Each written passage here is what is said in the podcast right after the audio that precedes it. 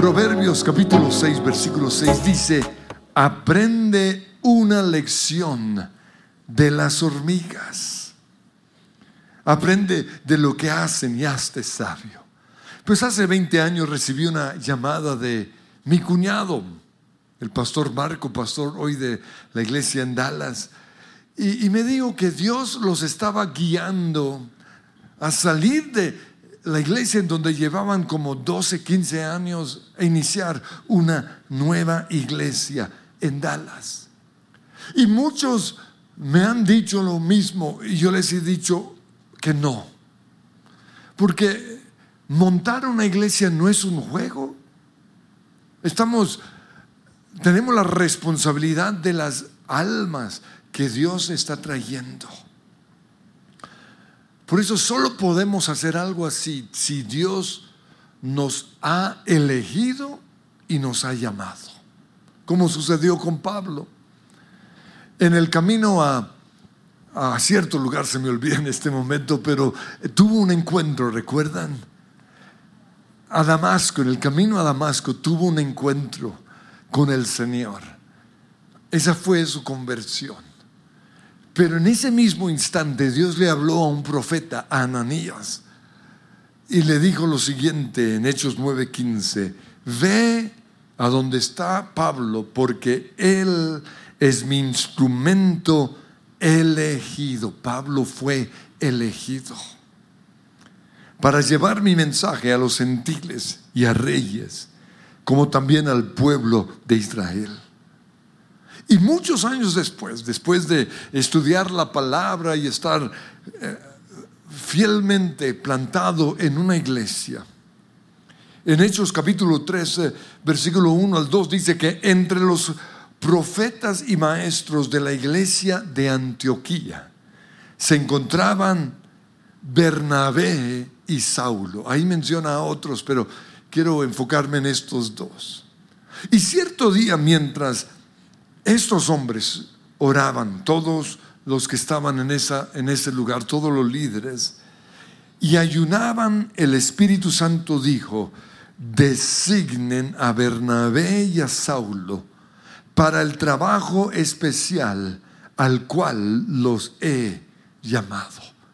Aquí vemos que Pablo fue elegido, pero también llamado. Por eso cuando Marco me llamó, yo supe que esa era la voluntad de Dios. Iniciar una nueva iglesia. Y una de las razones era porque estaba en una buena iglesia, pero en una iglesia que tenía una estructura en donde solo podía haber, como en una colmena de abejas, una sola reina. Solo podía haber un pastor y ya tenían tres pastores. Y no solo eso, en ese momento Dios estaba levantando a Jonathan como líder de alabanza. Pero en esa iglesia ya tenían a un líder de alabanza. Y yo creo que la razón por la cual hoy muchos líderes, líderes de alabanza salen de sus iglesias e inician un ministerio itinerante que no creo que sea siempre la voluntad de Dios. Pero la razón por la cual lo hacen es porque están en iglesias en donde no hay lugar para ellos desarrollar los dones. Y todo tiene que ver con la estructura de esa iglesia. Esa semana también me habló el pastor de la iglesia de donde ellos iban a salir y me lo contó todo. Y, y, lo recuerdo muy bien porque estaba a punto de subirme a un avión porque iba a ir a enseñar a un congreso en Australia. Eso significaba 14 horas sentado en un avión. 14 horas en donde esto dio vueltas en mi cabeza. Y fue en ese momento en que, en que Dios me mostró que una iglesia puede estar estructurada como una colmena de abejas en donde solo puede haber una reina o puede estar estructurada como en una colmena de hormigas, en donde puede haber muchas reinas. Y ese mensaje que el Señor me dio fue determinante para lo que llegaría a ser nuestra iglesia. En una colmena de abejas hay una sola reina. Hay unos diez mil obreros y un centenar de zánganos que no hacen nada. Y cuando de repente surge, se levanta en esa colmena una nueva reina, la reina original tiene dos opciones, quedarse en la colmena y luchar en contra de la nueva reina o salir con otras abejas de la colmena e iniciar una nueva colmena. Es una de dos, o multiplicación o muerte. Pues una iglesia que está estructurada como un, una colmena de abejas, también solo hay un lugar para una sola reina, un solo pastor. Y generalmente es una persona que lo hace todo. Es una persona que tiene mucho poder. Y aunque tiene a otros sirviendo, son como en una colmena de abejas simples obreros porque todo gira alrededor del gran hombre de Dios. Pero lo que pasa es lo mismo que sucede en una colmena de abejas. Algunas están siendo alimentadas con jalea real para que se conviertan en reinas en el futuro. Lo mismo sucede en todas nuestras iglesias. Algunas personas están recibiendo una jalea especial, una unción especial para un llamado especial o específico que Dios tiene para esas personas.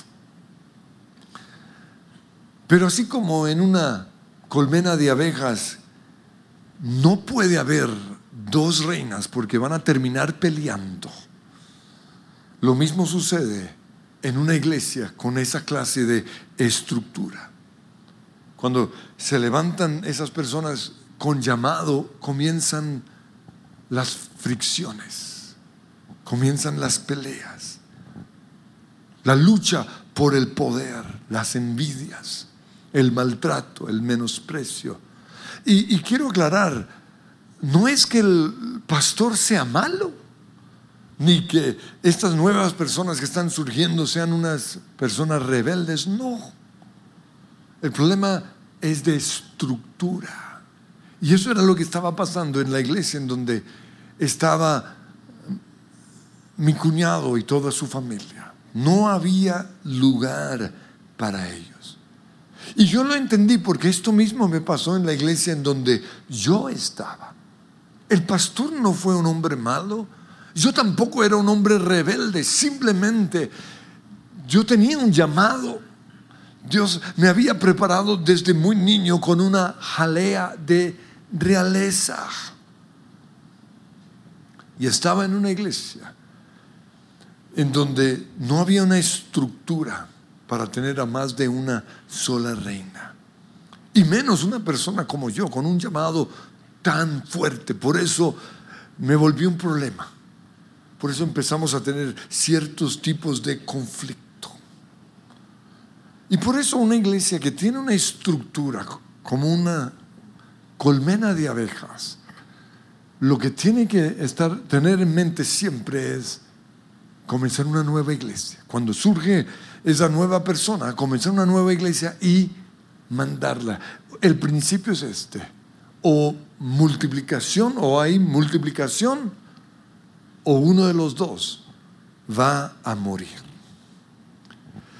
Pues en la naturaleza vemos que es el movimiento del agua lo que mantiene la pureza del agua, es lo que le da vida, es lo que le da oxígeno, es lo que permite que, que el agua sea saludable.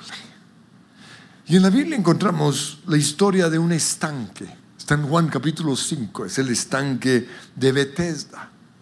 Dice que Jesús regresó a Jerusalén Y dentro de la ciudad, cerca de la puerta de las ovejas, se encontraba el estanque de Bethesda, que tenía cinco pórticos cubiertos.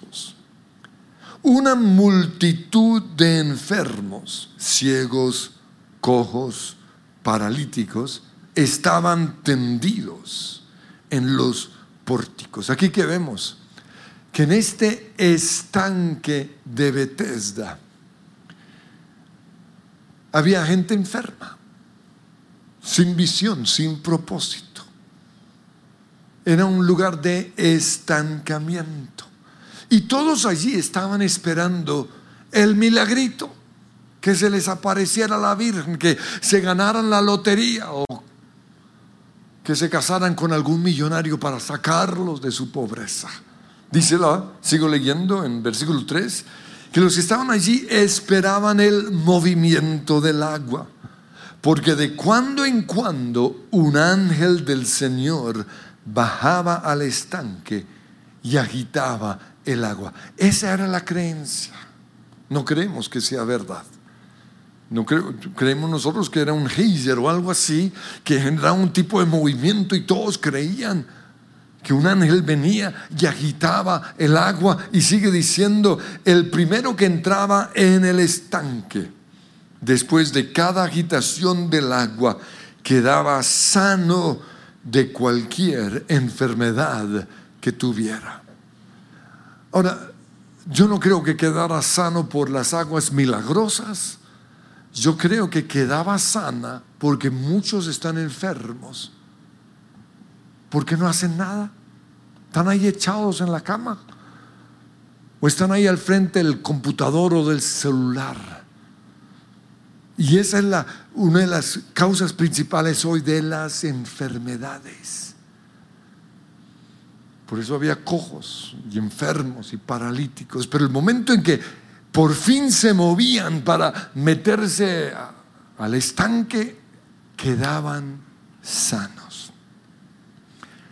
Y sigo leyendo el versículo 5. Entre ellos se encontraba un hombre inválido que llevaba enfermo 38 años. Y hoy el Señor les pregunta a los que están paralizados, ¿cuánto tiempo llevas en ese estanque? ¿Cuánto tiempo llevas ahí echado sin hacer nada? 38 años llevaba este hombre. Y cuando Jesús lo vio allí tirado en el suelo y se enteró que llevaba mucho tiempo de estar ahí, le preguntó, ¿quieres ser sano? Y el hombre le respondió, Señor, y aquí vienen nuestras excusas, no tengo a nadie que me meta en el estanque mientras se agita el agua.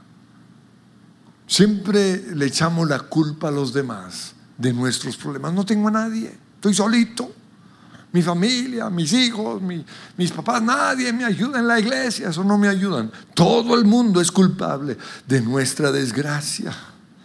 Y luego dice, y cuando trato de hacerlo, otro se mete antes. Siempre hay otro que nos gana.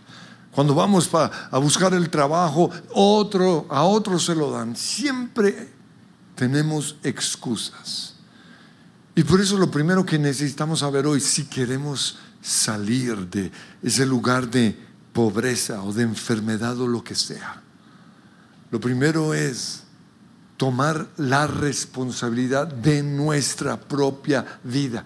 No más echarle la culpa al gobierno o a los ricos o a lo que sea. Yo tengo que tomar responsabilidad de mi propio destino. Y aquí vemos algo muy interesante. El versículo 8, el Señor le dice, levántate, recoge tu camilla y anda. Fíjense que aquí el Señor no ora por el enfermo, no le impone las manos ni echa fuera a los demonios. ¿Por qué? Porque muchas veces la causa de nuestra enfermedad, de nuestra pobreza, de nuestro de lo que estamos viviendo es que no estamos haciendo nada. Y así como el Señor le dijo al paralítico, hoy el Señor te dice lo mismo a ti. Levántate, haz algo, mueve tu cuerpo, cambia tu manera de pensar.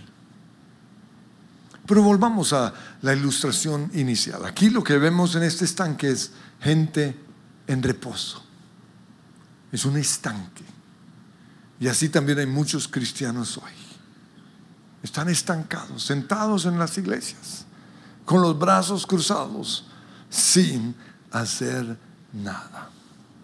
Porque así como un río necesita el movimiento para mantenerse saludable, limpio y transparente, la gente en nuestras iglesias también necesita mantenerse activa para no podrirse, para no morir. El problema con nosotros, como líderes de grupos de conexión, nosotros los pastores, es que nos gusta construir muros para mantener el agua en reposo. Nos gusta tener estanques no creemos en los ríos de vida, preferimos estanques o piscinas con agua putrefacta, estancada. Yo recuerdo cuando, cuando era joven que, que íbamos a un cierto lugar en Sasaima. Era un lugar donde teníamos campamentos. Pero al lado de ese campamento pasaba un río. Y nos íbamos con otros jóvenes a, a un lugar en ese río en donde alguien había construido un estanque. No, había logrado mover unas rocas grandes y había hecho un, pozo bien profundo y era buenísimo porque uno eh, se subía a la roca y saltaba y era bien profundo, espectacular. El único problema era que olía feo y se veía sucio. ¿Por qué? Porque un río tiene que mantener el movimiento para ser saludable. Y esto mismo es lo que está pasando hoy con muchas iglesias. Dios quiere que su iglesia sea un río que esté corriendo, que la gente esté activa, que la gente esté en movimiento permanente, porque es el movimiento lo que nos mantiene saludables, lo que nos da a nosotros la vida. Y así como ese estanque estaba podrido y olía mal, así también hoy hay muchas iglesias podridas, o muchos cristianos que son como ese estanque. Y, y a veces somos nosotros los que hemos construido estas estructuras, los culpables de eso. Son iglesias como el mar muerto, que solo reciben y reciben y no dan nada. Por eso se llama el mar muerto. Y a mí, a veces me preocupa cuando, cuando predico en ciertos lugares y veo gente con los brazos cruzados que solo van a recibir ah, y hasta se me duermen. ¿Por qué? Porque los que toman apuntes están pensando, ¿qué voy a hacer con esto? Tan pronto salgo de este lugar, voy a cumplir estos, estos, estos cinco puntos que hoy recibí. Son iglesias en donde solo unos pocos hacen todo el trabajo. Y los demás se sientan a oír al gran predicador. Uy, es que es un predicador buenísimo. Otros se van a ver al hombre de Dios, al hombre que Dios está usando en milagros, sanidades y prodigios. Y esto es bueno porque esto genera nuestra fe. El único problema es que si yo solo voy a un lugar a ver al gran hombre de Dios hacer milagros, después de tres, cuatro o cinco años, me voy a podrir, me voy a volver un estanque. Y esto lo sé, porque los que van a esos lugares, después de cuatro años, dejan de ir. Y muchos están viniendo a nuestra iglesia. Y están viniendo porque quieren hacer algo. Quieren tener una vida significativa. Las iglesias que están estructuradas como una colmena de abejas, o las iglesias que se han convertido en estanques, han aprendido, y lo sé porque nosotros lo hicimos, han aprendido a generar un tipo de movimiento. Entonces, piensen en una alberca o en una piscina, ahí está en total quietud. Y por eso huele mal. Pero si uno va con un palo y comienza a golpear la piscina, el agua, eso trae un poco de vida y se va el mal olor. Y eso es lo que a veces hacemos en las iglesias. Invitamos un predicador especial, el ungido del Señor. Y hay avivamiento. Lo sé porque lo hicimos. Los años 90, ¿no? cuando la gente se estaba volviendo muy como muy pasiva, traíamos al gran hombre de Dios, lo anunciábamos durante dos meses y él venía y eso era tremendo. Avivamiento decíamos, pero duraba tres meses. Y después volvíamos a lo mismo de antes. No funciona. Otra estrategia para avivar estos estanques son los, eran los campamentos. Uy, eso era buenísimo. Recuerdo que íbamos y, ahí nos arrepentíamos de nuestro pecado, las, fogatas en la noche, escribíamos los pecados y, y no más, no vuelva a pecar era algo wow. Pero cinco meses después, ¿qué? Volvíamos a pecar. Es lo mismo que se hace en una alberca, en una piscina. ¿No? Traen una aspiradora esas tremendas y chupa todo, toda la basura. Y la piscina queda bonita otra vez. Pero si no se hace todos los días, poco a poco se vuelve a podrir. Otros han aprendido eh, que, lo que puede avivar las aguas es tener algo nuevo. Entonces por eso, y, lo hacemos, traemos canciones nuevas todo el tiempo. Entonces dicen, wow, hoy hubo algo nuevo, cortinas nuevas o tapete nuevo o asientos nuevos cualquier cosa nueva, hasta un nuevo pastor. Hay iglesias donde hacen eso, porque calculan los estudios de que un pastor dura como siete, ocho años, ya después es lo mismo que antes, entonces cambiemos el pastor. Pero otra cosa es ah, usar a los que se quejan. Entonces hay una persona que está pendiente de los que se quedan más en la iglesia. No, la hermana Gertrudis no hace sino quejarse. Entonces, ¿qué vamos a hacer con Gertrudis? Pónganla a hacer algo. Entonces la, pone, la ponen en el Conectes, con algún lugar. O en las iglesias chiquitas la ponen a dar un anuncio y está feliz. ¡eh! Mantenerlos ocupados. Otra estrategia es tener muchas reuniones viajes misioneros. ¿no? Entonces los mandan a, al Amazonas o quién sabe a dónde. Y eso funciona durante cierto tiempo. ¿Por qué? Porque es mover las aguas de un estanque. Esa no es la solución. Lo otro que hacen, se hace otra estrategia para avivar un poquito el, charco ese, es visitar a los que están inconformes. ¿no? Y uno se entera, no es que estos están como un poco inconformes, que ya no les gusta la música, que no les gusta cierto predicador, o, están enfermos, entonces uno tiene que ir a visitarlos, sobre todo cuando están enfermos. Porque si no, eso maldicen tremendo. Entonces hay un equipo de personas que visita a los enfermos. Y eso ayuda y son cosas buenas. O los invitan a comer, ven, ven, te invito a mi casa. Y se sienten importantes. Pero uno no puede hacer eso toda la vida. Necesitamos una estructura que mantenga el agua en constante movimiento. Otros lo que hacen es simplemente cambiar de iglesia.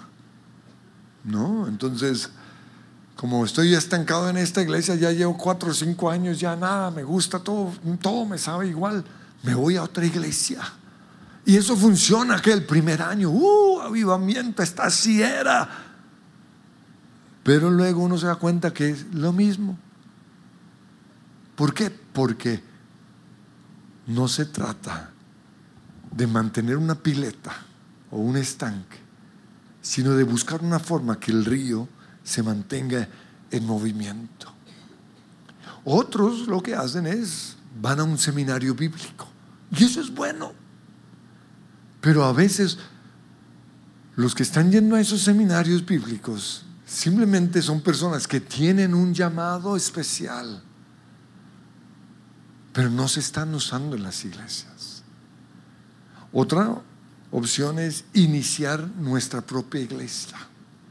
Y para algunos funciona porque tienen llamado.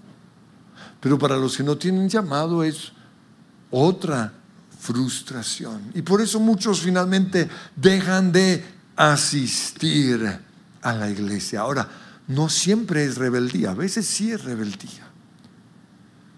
Pero la razón principal de esto es estar en una iglesia tipo estanque, como el estanque de Bethesda o la necesidad que todos tenemos de tener una vida significativa. Porque lo que le da vida a las aguas de un estanque es el movimiento. Sentir que mi vida es valiosa. Entonces, cuando el Señor me mostró eso, que teníamos que estructurar nuestra iglesia como una hormiga, porque a diferencia de la colonia de abejas, en la colonia de hormigas, la estructura de una colonia de hormigas se puede tener muchos, muchas reinas en la misma colonia. Entonces Dios me mostró que teníamos que estructurar nuestra iglesia como un lugar en donde se pudiera tener muchos pastores, muchos líderes de alabanza, muchos maestros, muchos profetas, muchos servidores. Una iglesia multisite, una iglesia con multisitios. Por eso vuelvo a leer Proverbios 6:6. Aprende una lección de las hormigas Aprende de lo que hacen y hazte sabio. Pues esto se logra con la estrategia celular.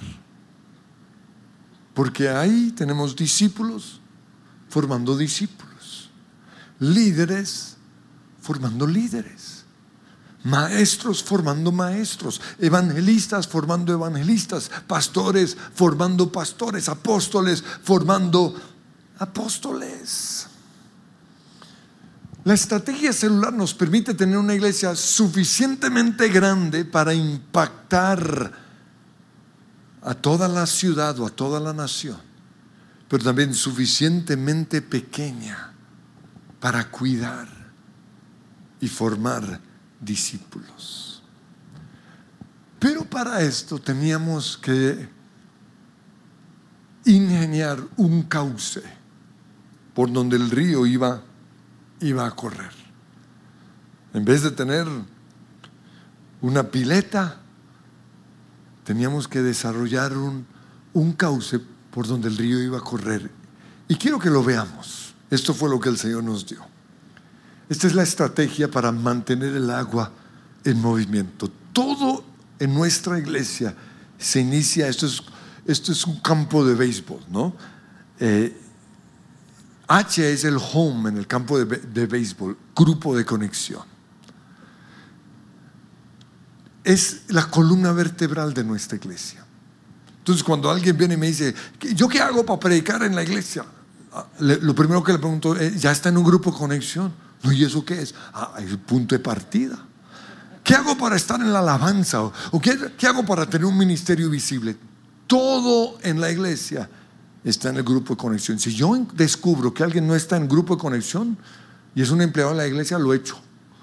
¿Por qué? Pues es el centro de todo.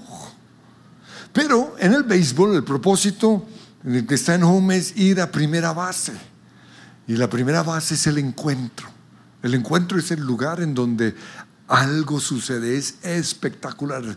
Si ustedes no han ido al encuentro, no saben lo que se han perdido, pero para llegar al encuentro hay que hacer qué? Ahora que uno y ahora que dos. Mi posición en Cristo y las disciplinas de un cristiano. Ya cuando estamos en el encuentro, lo siguiente son los 12 pasos para una sanidad. Eso nos va a llevar a la base número 2, en donde tenemos la formación básica cristiana. Niveles 1, 2, Ananías y el nivel 3. De ahí nos vamos al encuentro de conquistadores, que es donde ya conquistamos todos esos que hacen V es porque ya están ahí.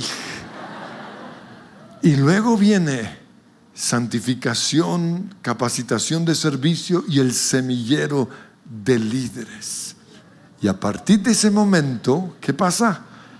Podemos servir en la iglesia y estar siendo formados para ser líderes en nuestro grupo Conexión y luego y seguimos dando vueltas. Eso es el cauce de nuestra iglesia.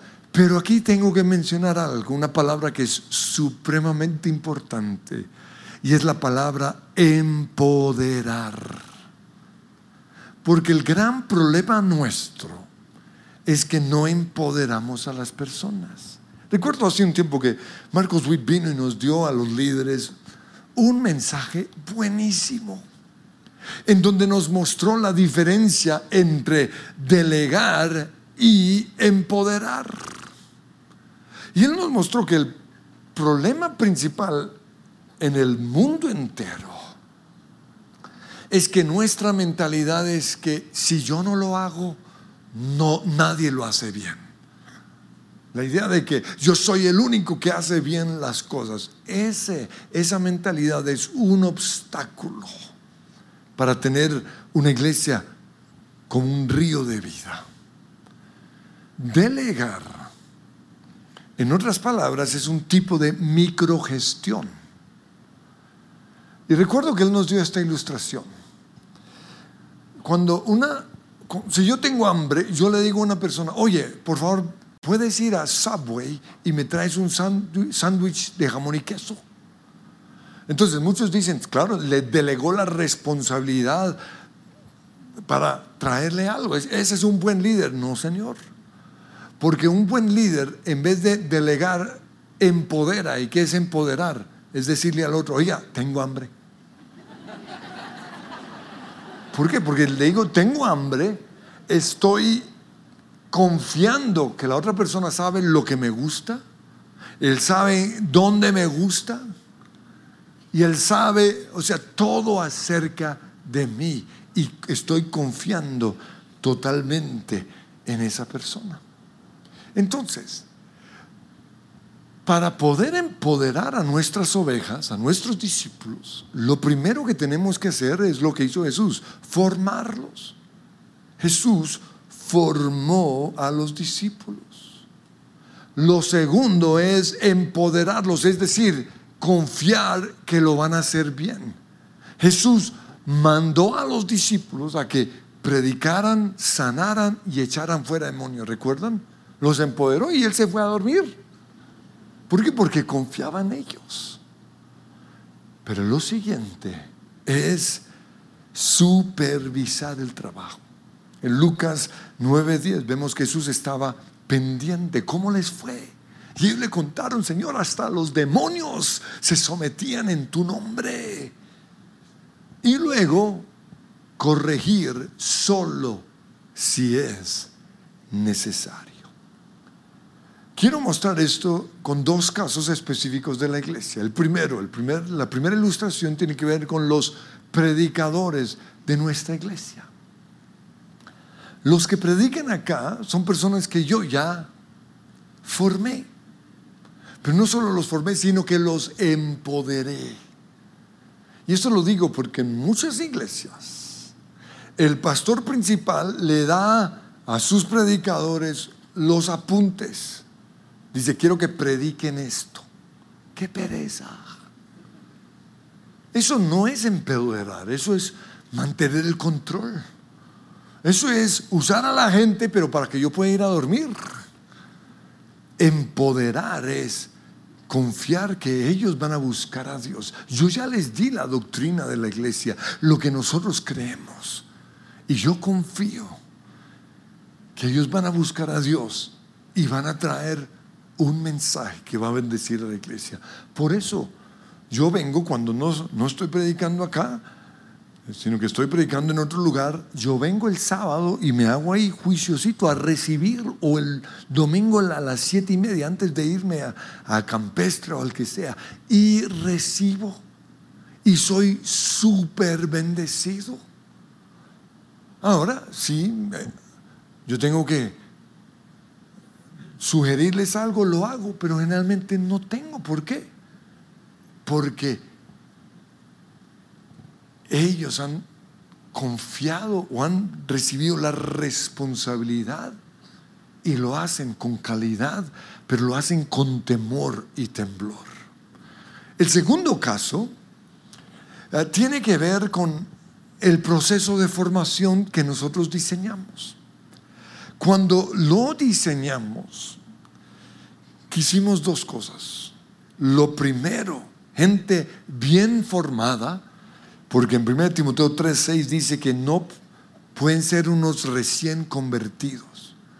Entonces hay un tiempo de formación, pero que también pudieran dar de lo que han recibido. Y entre más rápido, mejor. Por eso, yo creo que los que ya recibieron su ahora que uno, y su ahora que dos deberían darlo a los nuevos que están llegando al grupo. Y esto lo digo porque algunos dicen, no es que no tengo tiempo para formarlos para que vayan al encuentro. ¿Dónde está la visión nuestra de empoderar, de confiar? Y no solo eso, si yo ya aprendí a orar, aprendí a leer la Biblia, soy una persona siendo guiada por el Espíritu Santo. Si yo tengo las cinco disciplinas, yo estoy en fuego y puedo avivar a la otra persona más que el mismo líder. Esto es mantener el río corriendo. Se trata de confiar en vez de construir un muro. No, no, no, tú todavía no puedes. No, no. Tenemos que empoderar y confiar. Yo creo que los que ya fueron al encuentro e hicieron sus doce pasos y fueron ministrados, pueden acompañar a las personas que van a ir a su encuentro de su grupo.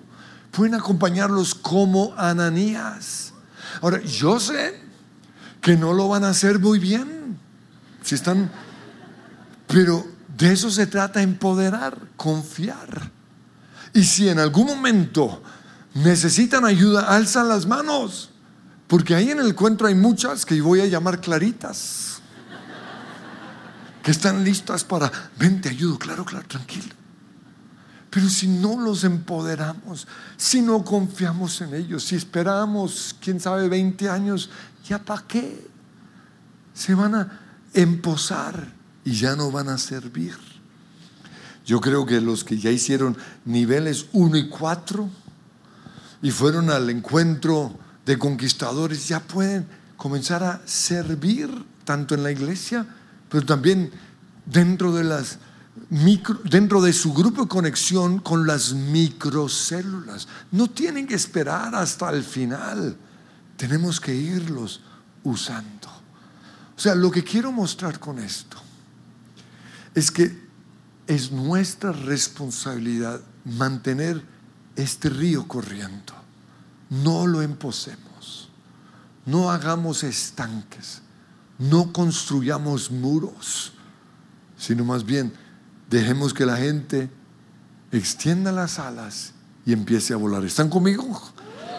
Entonces nos ponemos en pie. Y quiero que, según Dios les ha hablado, empiecen a orar. Señor, te damos gracias. Porque en la naturaleza encontramos ejemplos impresionantes, como el de las hormigas. Creemos, Señor, en la estructura tipo colmena de abejas. Pero en ese caso, Señor, tendríamos que comenzar iglesias permanentemente. Por eso hoy te damos gracias por las células, por tener grupos en nuestras casas o tener grupos aquí alrededor de la iglesia. Gracias Señor por ese privilegio. Pero yo te pido Señor, especialmente los líderes que están acá, que puedan empezar a confiar en sus ovejas. Y te pido Señor que esas ovejas nos sorprendan. Ahora yo sé que es de riesgo. Y también yo sé que necesitamos tener una buena autoestima para esto, porque es probable que salgan mejores que nosotros y esa es nuestra oración. Que la gloria postrera sea mayor que la primera. Que de aquí, Señor, surjan hombres como Pablo, que superaron a Bernabé. Yo te pido, Dios, ahora mismo que esa unción venga sobre esta iglesia que empoderemos en vez de controlar y delegar, que confiemos. Pero también, Señor, yo te pido hoy por personas que cayeron en un estanque, que están ahí sin hacer nada. Te pido que hoy mismo se rompa esa fortaleza mental, ese temor, esa timidez, sea hoy rota en el nombre de Cristo Jesús. Y, y si hay algo que tienen que hacer, en sus vidas, si hay algún pecado oculto, si hay algo que está, que, no deja, no, no, deja que sus líderes lo vean, yo te pido que hoy mismo puedan tratar con ese asunto. Pero mi oración es que seamos un río de vida. Y vas a levantar tus manos y vas a recibir esa nueva unción, Señor, una unción de multiplicación. Señor, yo quiero más de ti. Más de ti. Lléname de tu presencia, que me quede